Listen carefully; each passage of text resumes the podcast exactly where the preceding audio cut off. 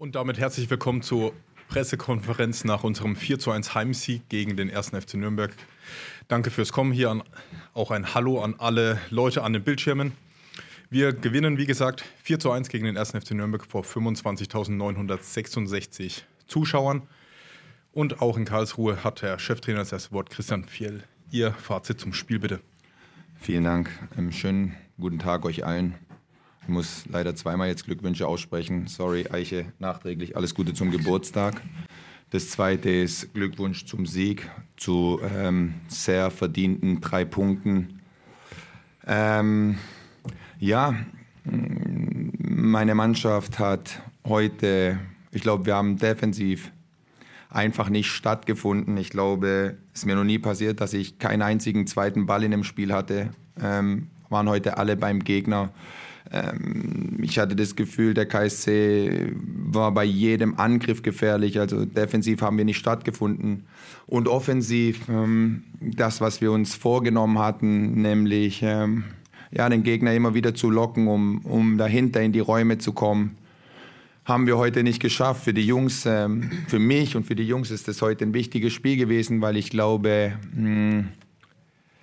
heute viel von dem oder wir hätten viel von dem gebraucht, was, was in meinem Kopf ist und das haben wir nicht, nicht so gut gemacht. Deshalb gilt es daran, weiter zu arbeiten. Ähm, ja, wir versuchen immer wieder zurückzukommen, schießen dann auch das Tor, aber trotzdem, wie ich es gerade gesagt habe, ich hatte das Gefühl, alles klar, die nächste Angriffswelle kommt schon wieder, ähm, zweiter Ball wieder abgewehrt ist beim Gegner, dann werden sie gefährlich in die Tiefe mit ihren Flanken, mit dem Pass hinter die Kette. Das haben wir heute nicht, nicht gebacken bekommen und deshalb, wie ich es gerade schon gesagt habe, ein absolut verdienter Sieg für den KSC. Dankeschön. Vielen Dank fürs, fürs Statement. Christian, wie schaut dein Fazit aus? Ja, Fielo, danke für die, für die doppelten Glückwünsche. Ja, ein Kompliment an die Mannschaft. Ähm, man kann sich vorstellen, dass, dass sich die Jungs sehr, sehr viel vorgenommen haben für diesen letzten Block, weil es einfach clevere, intelligente Jungs sind, die wissen, dass da jetzt noch einiges auf dem Weg liegt, dass drei Heimspiele von vier Spielen äh, vor der Tür lagen oder drei jetzt, drei rechtlichen Spielen nochmal zwei vor der Tür liegen, um, um Boden gut zu machen.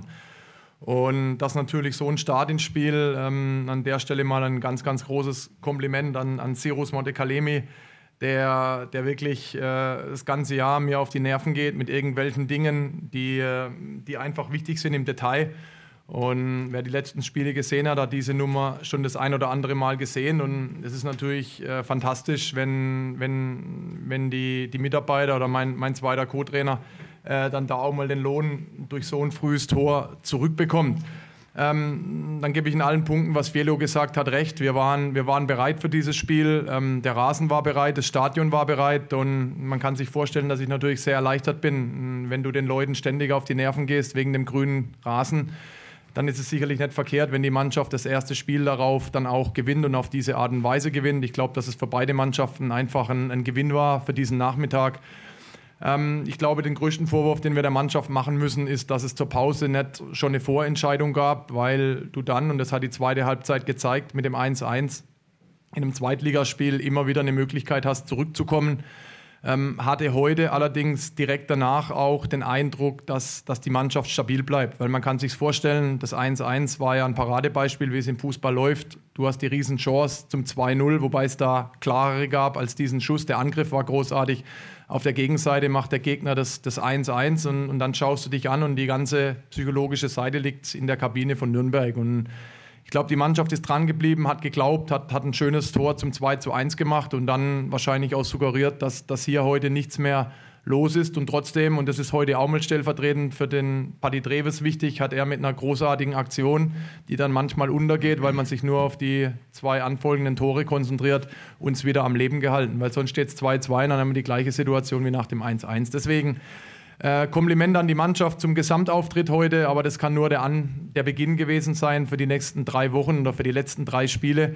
Und der Anspruch muss in die Kabine rein, dass wir uns weiter ransaugen müssen an, an einen Großteil an Mannschaften, die zwischen vier und sechs Punkten vor uns liegen, weil ich glaube, dass, dass einfach ein Großteil dieser Mannschaften in der zweiten Liga in ein ähnliches Regal gehört.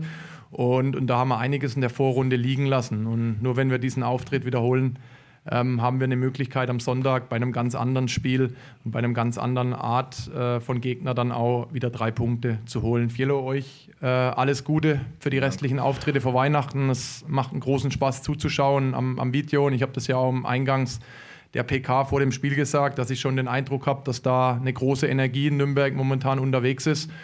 Ähm, und deswegen war ich froh, dass meine Jungs die heute im Keim ersticken konnten und die Punkte bei uns zu lassen. Dankeschön.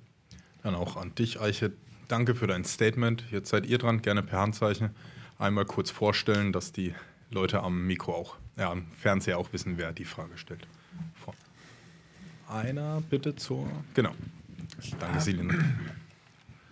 Marius Bücher, Badische Neueste Nachrichten. Äh, Frage an Christian Eichner. Du hast heute äh, Marcel Beifuß von Beginn an gebracht anstelle von Robin Bormuth. Was war dafür ausschlaggebend und wie hast du ihn erlebt bei seinem Startelfdebüt? Grundsätzlich ist es so, dass wir gerade auf der Position durch die Rückkehr von, von Christoph Kobalt einfach in, in verschiedenen Facetten gut und breit aufgestellt sind. Wir haben uns heute äh, vielleicht für eine Komponente mehr Fußball entschieden, weil wir erwartet hatten, dass wir, dass wir trotz allem mehr die Kugel haben und, und Fiello und seine Jungs wahrscheinlich auch durch, durch das Tempo beispielsweise von Benny Goller, das wir auch sehr, sehr gut kennen, dann auch in den Rücken von uns zu kommen, neben ihrem fußballerischen Ansatz. Und da wollten wir einfach da noch einen Ticken mehr in diesem Bereich drauf haben. Und die zweite Geschichte war es dann auch so ein Stück weit eine, eine Bauchentscheidung. Ich, ich habe zwar keinen sehr zum Missfallen meiner beiden Co-Trainer, die mich dafür nicht so mögen oder noch keinen. Aber es war trotz allem dann am Ende so ein, so ein Mix aus Bauch und, und dieser angesprochenen fußballerischen Komponente mehr. Ja, und, und von der Art und Weise, klar, wenn du 4-1 gewinnst, ähm, ist es sicherlich kein, kein schlechtes Spiel gewesen. Sollte für ihn aber auch nur der Anfang gewesen sein. Und es ist für die Jungs dann einfach auch leichter, wenn du mal ein Zweitligaspiel mit ihnen analysieren kannst, als ein Testspiel ähm, gegen, gegen Ulm, Straßburg und in der Vorbereitung, weil das einfach ehrlicher sich anfühlt. Und, und, deswegen wird der Konkurrenzkampf auf dieser Position wird extrem nach oben geschossen sein mit dem heutigen Nachmittag. Christoph Kobalt ist zurück, auch, auch er war absolut äh, eng dran, heute zu starten. Und ähm, dadurch freue ich mich, dass der Kader in, auf der Position auf alle Fälle weiter gewachsen ist. Wer möchte denn die nächste Frage? Das Mikro kommt. Nils Bohl, die Deutsche Presseagentur. Ähm, Christian, du hast das, das, Wort Glaube ist gefallen, dein Bauchgefühl. Ähm, der ähm, vorhin haben Spieler in der, in der Mixzone gesagt, dass sie zu keiner Minute daran gezweifelt haben, dass sie das Spiel trotz des Gegentreffers noch zum guten Ende bringen können, Schrägstrich werden. Ähm, wie war denn dein Seelenleben in diesem Spiel?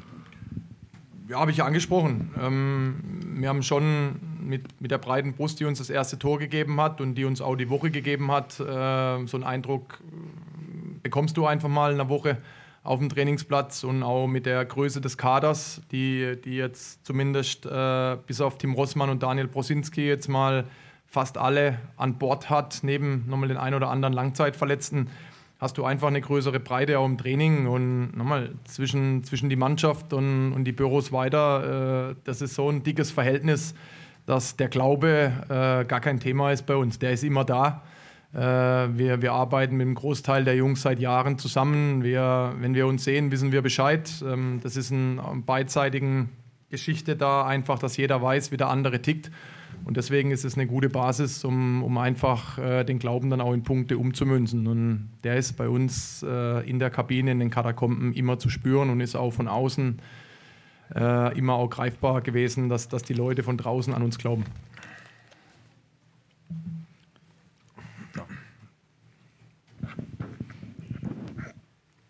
Vielleicht kannst du noch ein Wort zu Budo Zivzivate sagen. Ich glaube, in der 81. ist er gekommen, macht dann zwei Tore, auch ein sehr schönes dann noch äh, am Schluss und äh, scheint jetzt auch sich so zum Publikumsliebling äh, aufzuschwingen. Ähm, ja, wie, wie, siehst du seine Situation und äh, auch was, was äh, kann er aus dem Spiel vielleicht auch heute mitnehmen dann? Naja, ähm, ich habe das ja schon mal angesprochen. Ähm, es gab seit Rudi Völler kein Stadion mehr in Deutschland, äh, zumindest in dem ich war oder das ich am Fernseher gesehen habe, wo ein Spieler äh, mit vier Buchstaben dann so, so gefeiert wird. Ähm, Budu hat, ähm, glaube ich, keine einfache Zeit, logischerweise, weil sein Anspruch auch ein anderer ist. Aber wir haben, wir haben drei Stürmer und wer mir immer genau zuhört, ist für den Trainer eigentlich immer noch einer zu wenig, wenn du mit zwei spielst. Und deswegen müssen wir eine ähnliche Situation da vorne kreieren mit den dreien, die momentan da sind, nämlich Konkurrenzkampf. Und Konkurrenzkampf findet in der Woche statt, nicht nur samstags. Und deswegen haben wir insgesamt auf dem Trainingsplatz Uh, unabhängig von Budu immer wieder die Möglichkeit, ähm, dem Trainer mehr, mehr Aktien zuzugeben für, für, gewisse Aufstellungsoptionen und das betrifft den, den ganzen Kader. Ähm, und deswegen ist es einerseits großartig, dass Pudu hier den Doppelpack geschnürt hat, auf seine ganz ureigene Weise, vor allem das dritte Tor. Er ist ein ganz anderer Spielertyp als die beiden anderen. Und jetzt müssen wir schauen, dass wir alle drei, weil wir haben auch bei den anderen beiden Luft nach oben in verschiedenen Spielen gehabt. Das muss man einfach ganz klar so ansprechen, auch in anderen Mannschaftsteilen. Und, und deswegen müssen wir uns weiter fordern und fördern. Und es sollte ihm heute mehr als Auftritt geben, um die nächsten Tage und die nächsten Spiele mich weiterhin zu zwingen, ihn von Beginn an und im Laufe des Spiels früher zu bringen. Dann sind scheinbar alle Fragen beantwortet. Dann bleibt es nur zu sagen, gute Heimfahrt. Vielen Dank. Euch ins schöne Frankenland und dann einen schönen Restsonntag. Ciao, ciao. Ciao, ciao.